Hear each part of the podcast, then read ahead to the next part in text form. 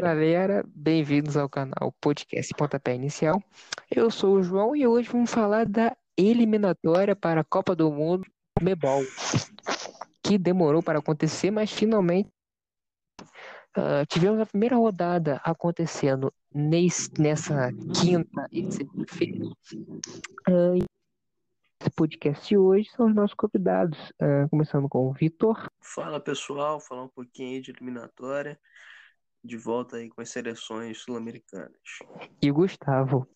Fala pessoal, vamos falar sobre eliminatórias. Falando, logicamente, pelo primeiro jogo, Paraguai estar em 2 a 2 num jogo bastante movimentado, né, Gustavo? Exatamente, o Paraguai com dois gols de Angel Romero e Corinthians e o Peru com dois gols do Carrilho, né? O Peru começou ganhando a partida e o Paraguai conseguiu virar a partida e tomou um, um gol no finalzinho que, em, em casa, no defensor Del Chaco, eles lamentaram bastante que estrear com, com 2 a 1 um, com 2 a 1 um em cima do Peru seria fantástico para eles em casa, brigando para ir para uma Copa. E o Peru conseguiu esse empatezinho fora de casa e vai jogar agora com o Brasil em Lima, né? Vai jogar com o Brasil em casa e vai ser um jogo bem complicado. Vai ser um jogo bem complicado. Uh, o Uruguai, né, Vitor, ganhou do Chile por 2 a 1 uh, O fator casa decidiu, por mais que não tenha pouco, mas o Uruguai jogando em Montevideo é sempre uma equipe de, de jogar. Pois é, né, cara? O gol do Valverde no finalzinho. É, a seleção uruguaia não se entrega nunca, né? Impressionante, cara. Uruguais eles têm essa capacidade de acreditar até o fim do jogo. Pode estar sendo goleado que eles acham que vão virar. O, mas foi um jogo mais brigado do que, do que jogado. Foi um jogo muito disputado, acirrado, né? nesse sentido. Mas o Uruguai acabou ali, como eu disse, com o Valverde, somando três pontinhos importantes, né? É, três pontos importantes. Uh, a Argentina, no gol de Lionel Messi, pênalti venceu o Equador por 1 a 0 num jogo bastante sonoro. Um jogo bastante chatinho. Pô, cara, então, foi de longe o pior jogo da rodada aí, das eliminatórias. O, eu tinha até comentado lá no, né, o, no início do jogo já tinha um clima assim fúnebre, um clima de velório, cara. Você vê, eu vi a bomboneira, pela primeira vez eu vi as cores da, da arquibancada da bomboneira. É um negócio aterrorizante, cara, ver a bomboneira vazia. É incrível. E eu acho que isso também influenciou no, no péssimo jogo que eles fizeram. A Argentina jogou muito mal, time apático, sem graça. E o Equador também não, não criava, sempre naquele estilo de jogo de, de é, força física, né? O Equador, muito marcante.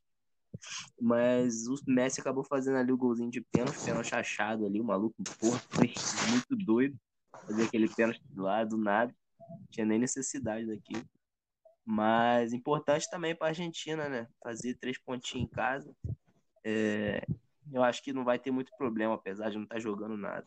Acho que as seleções grandes não, não ficam de fora, não. Não, fica não. Três pontinhos em casa, mas agora vai lá para cima, vai lá enfrentar a Bolívia no. Ah, se a Argentina. No... E não tem Se a Argentina. Fala aí, Gustavo, pode falar. Se a, se a Argentina, se a Argentina jogar assim, a Argentina vai sofrer. Ano passado, nas últimas eliminatórias, eles classificaram para a Copa na última rodada contra esse Equador. Contra o Equador. Eu acredito que.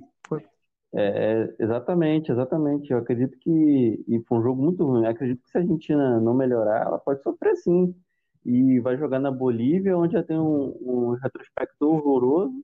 E a Bolívia hoje, basicamente, contra o Brasil todo arremendado, para deixar jogadores lá em La Paz se preparando basicamente para esse jogo. Os pois jogadores é, titulares, Olha a que... maioria estão em La Paz. Olha que loucura. Que coisa impressionante, né, cara? Eles já vieram, sabe? Assim, eles não contavam com ponto nenhum contra o Brasil e, e deixaram os caras lá para ver se arruma alguma coisa na altitude. Então, é, você vê o, o nível da seleção boliviana. Gente, já contam. Gente, eles já, já contam conta com o relevo para conseguir alguma é, coisa lá. O time da, da Argentina tem um retrospecto horroroso lá, lá na altitude, então eles apostaram nisso. E eu acho que a Bolívia ganha. Isso é de ver e de apostar também. Esse jogo aí eu vou, vou, ficar, vou prestar atenção.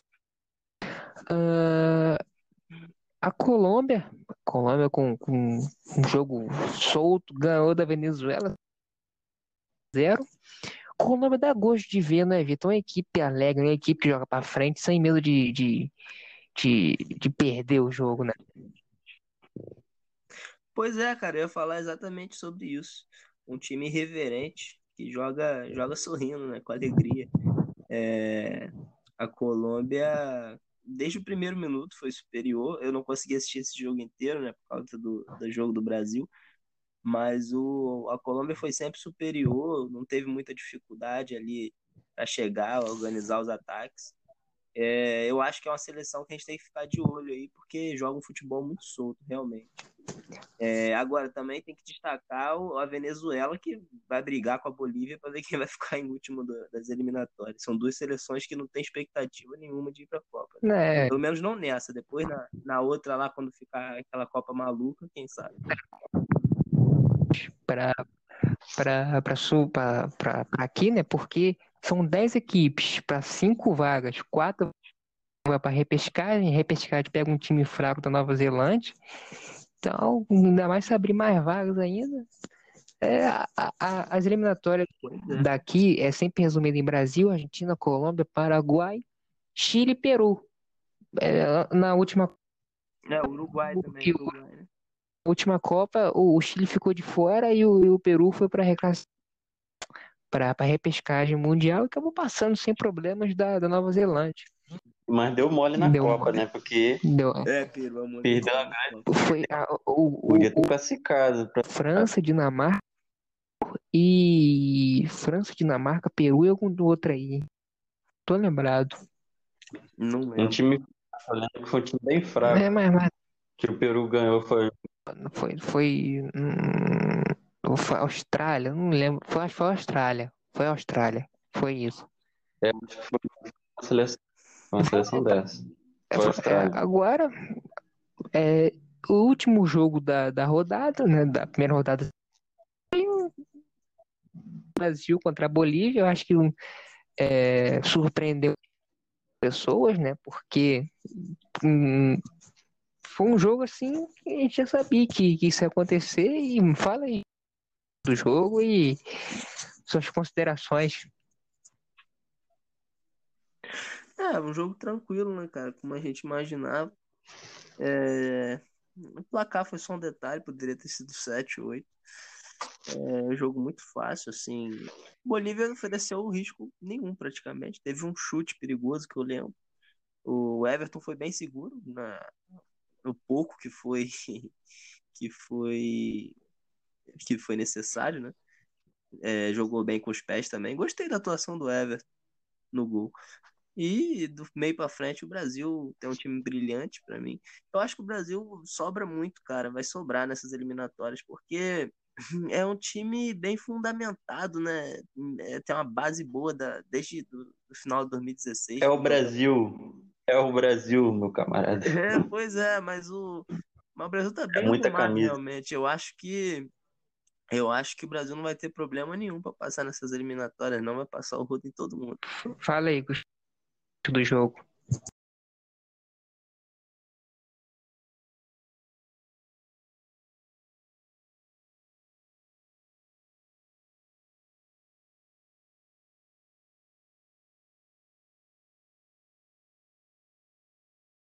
Bem, foi um jogo muito fácil, né? Como a gente esperava, né? O, o time Neymar jogou muita bola hoje. O Everton Ribeiro entrou bem, o Rodrigo entrou bem. Eu gostei muito da dupla de volante. Mas assim, a gente tem que relevar bastante, não serve nem muito como parâmetro, né? Porque a Bolívia, podemos dizer que veio com um time reserva, com certeza, porque eles, como eu já falei, eles mantiveram parte dos seus, dos seus jogadores na altitude, lá em La para se preparar contra a Argentina. E olha que bizarro, já, praticamente já contavam com a derrota aqui. E outra coisa, está acontecendo uma confusão muito grande na Bolívia, né, e os times estão brigados com a federação, tem uma parte, treina, treinador brigado com o presidente, E os principais clubes da Bolívia não liberaram os jogadores para a seleção, como o Bolívar, o Jorge Wilstermann, o Oriente Petroleiro né, e o The Strongest, que são os principais times de lá, não liberaram os jogadores para a seleção. Então, é uma seleção muito enfraquecida.